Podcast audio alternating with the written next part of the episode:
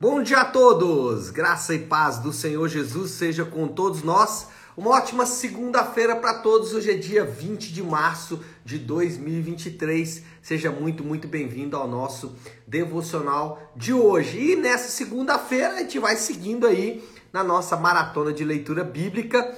Nessa segunda vamos de Jeremias 31 a 33 e nós vamos falar agora da nova aliança. Esse é o tema do devocional, porque é exatamente sobre esse assunto que Jeremias vai tratar a partir de agora, aí nos próximos capítulos. Ele vai tratar sobre é, esse remanescente de Deus, esse remanescente fiel e o que será feito com ele. Mas deixa eu ler o texto aqui de uma vez e aí depois a gente entra para poder conversar sobre o texto propriamente dito. Então, o, é, o capítulo, né, aliás, o trecho que eu quero ler é Jeremias capítulo 31, a partir do verso 33. É um texto bem conhecido. Aliás, esses capítulos aqui de Jeremias tem aí vários textos que são bem conhecidos e esse é um deles. Vamos então é, ler os capítulos, aliás, o capítulo 31, versículo 33 e 34, que diz assim: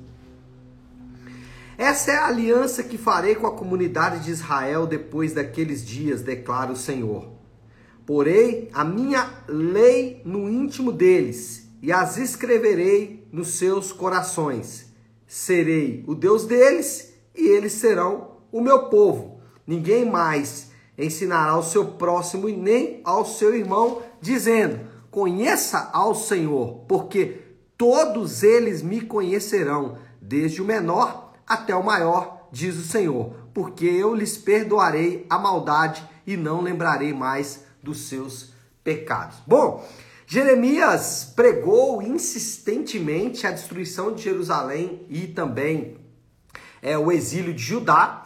Agora ele volta a falar é, palavras de encorajamento e também de consolo aos fiéis, ao remanescente fiel. Ele diz: Olha, vocês que permaneceram fiéis, acalma o coração de vocês, porque Deus vai restaurar a relação, o pacto, a aliança com vocês. Ou seja, a ideia aqui dos próximos capítulos é mostrar que a relação pactual entre Deus e o seu povo será completamente restaurada.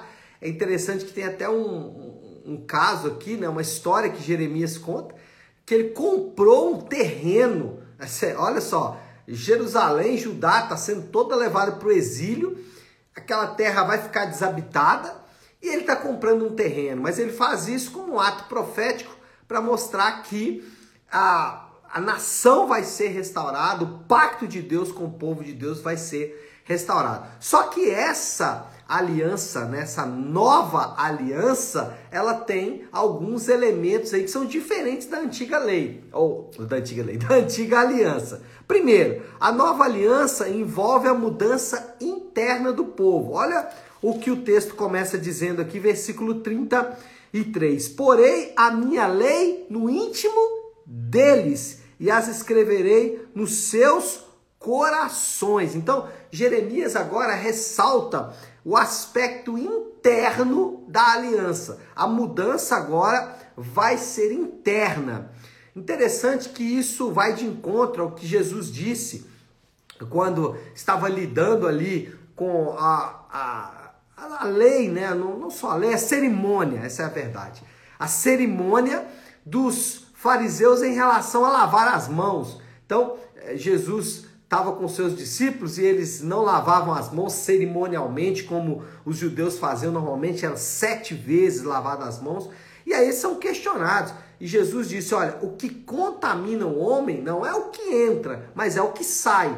Ou seja, Jesus já destacava que a questão toda era uma questão interna, era uma questão de coração. Então, a nova aliança, ela tem esse aspecto de transformar o interior. E nós sabemos que nós precisamos de uma obra profunda interior que envolve nova vida, justificação e santidade. Nova vida é a chamada regeneração ou o novo nascimento. Então, essa obra profunda, essa nova aliança, é também uma nova vida no sentido realmente de nascer novamente. Mas não nascer novamente de qualquer jeito. Ela envolve também justiça. Por quê? Aqueles que nascem novamente, eles são agora justificados, ou eles estão diante de Deus como justos. Por isso o Novo Testamento trata os crentes como justos. Por quê? Porque aqueles que é, fazem parte dessa nova aliança, eles recebem então a justiça de Deus. E não só é, nova vida e justiça, mas também santidade. Por isso que os crentes são chamados também no Novo Testamento de santos, ainda que precisam lidar com os pecados em suas próprias vidas, mas a obra interna dessa nova aliança, ela inclui então essa santidade. E essa todo esse esse conjunto aí que eu falei, essa obra interior, ela deve sempre produzir aspectos exteriores.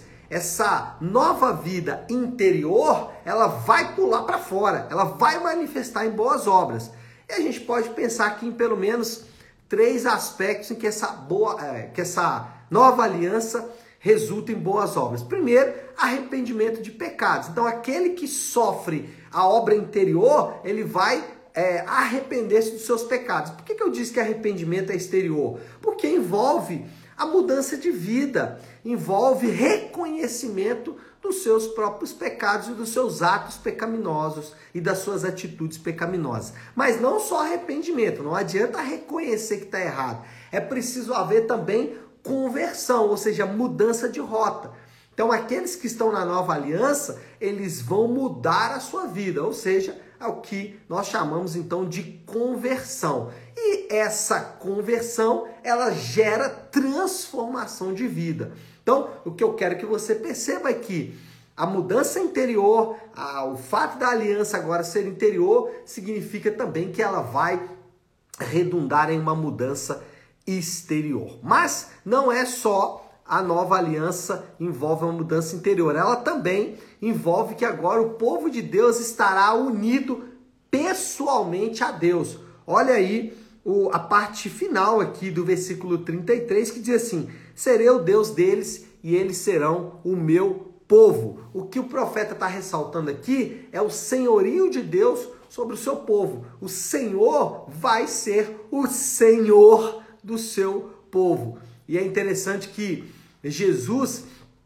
ele destaca esse fato, o fato de estarmos unidos definitivamente a ele, né? Fato de estarmos agora ligados. A nova aliança liga o povo de Deus ao próprio Deus e Jesus disse: "Olha, ninguém os arrebatará das minhas mãos", dando a ideia exatamente de que uma vez que estamos em Cristo, essa é uma condição imutável, ela não pode ser então alterada. O ponto aqui é dizer que os crentes, eles não estão unidos, por exemplo, a um partido político, ou a um grupo social, ou a qualquer outra coisa de, é, do aspecto humano, mas eles estão unidos a Cristo.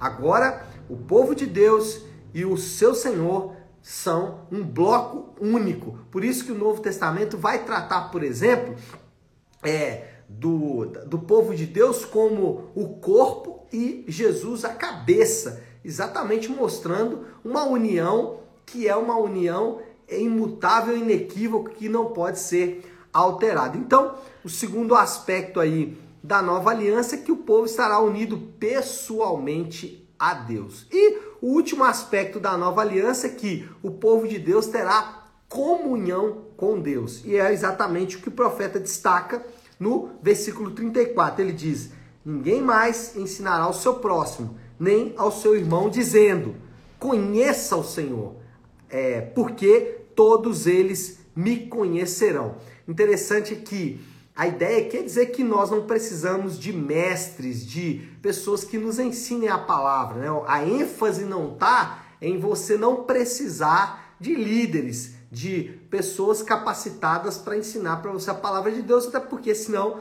nós encontraríamos uma contradição. Como Deus ensinaria que nós não precisamos de líderes e Ele mesmo dá líderes para a sua igreja, como mostra o Novo Testamento. Mas a ideia aqui é mostrar que o povo de Deus vai ter um relacionamento novo entre Deus e o seu povo.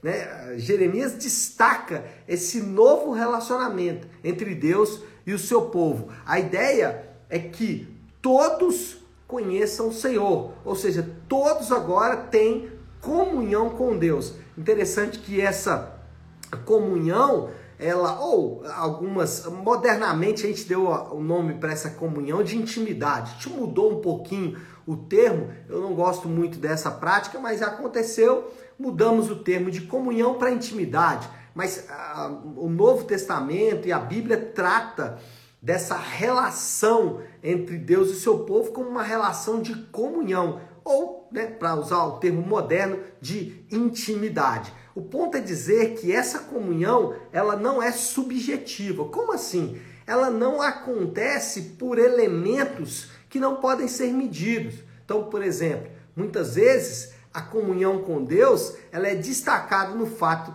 é, do fato de que nós participamos de um culto de avivamento e ali você fica horas e horas em oração e aí sai dali dizendo: Nossa, eu tive muita comunhão com Deus, tive intimidade com Deus, busquei a intimidade com Deus.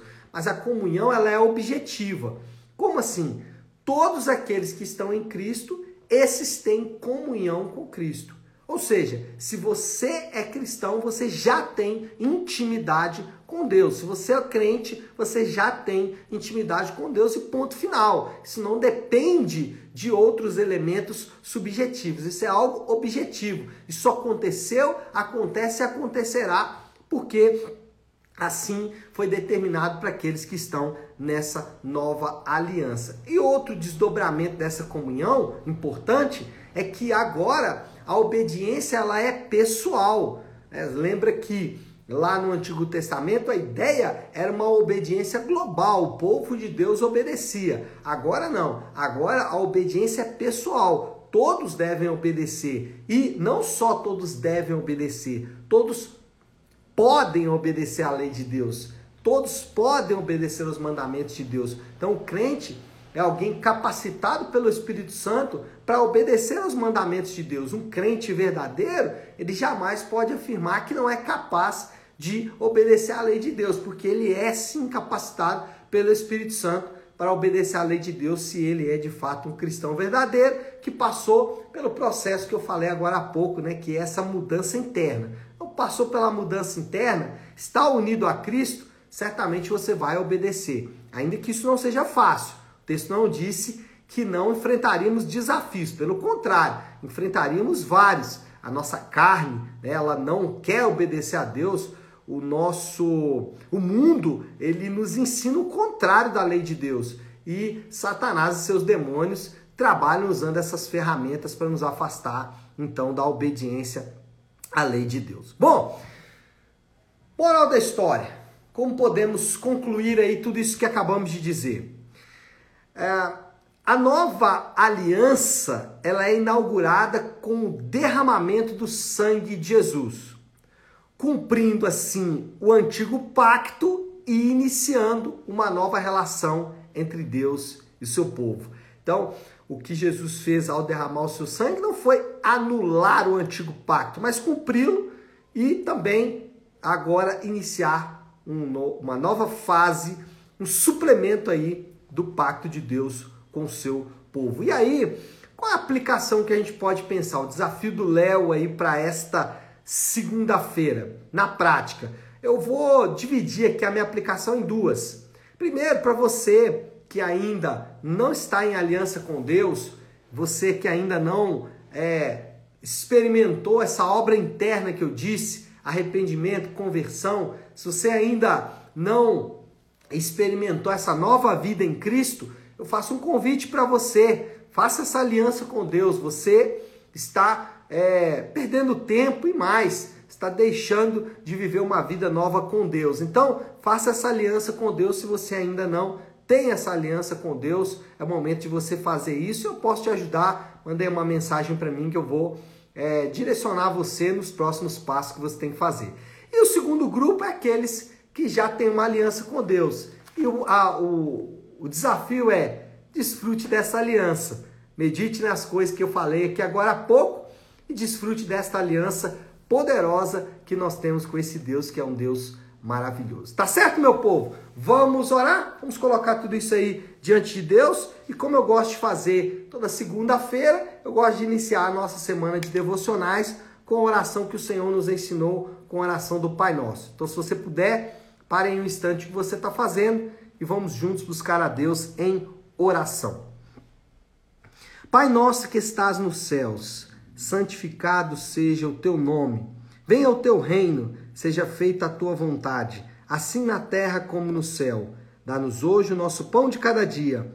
Perdoa as nossas dívidas, assim como perdoamos aos nossos devedores. E não nos deixes cair em tentação, mas livra-nos do mal, porque teu é o reino, o poder e a glória para sempre. Amém. Amém, meu povo. Então é isso. Nós vamos ficando por aqui. Que Deus te abençoe. Uma ótima, uma excelente segunda-feira para todos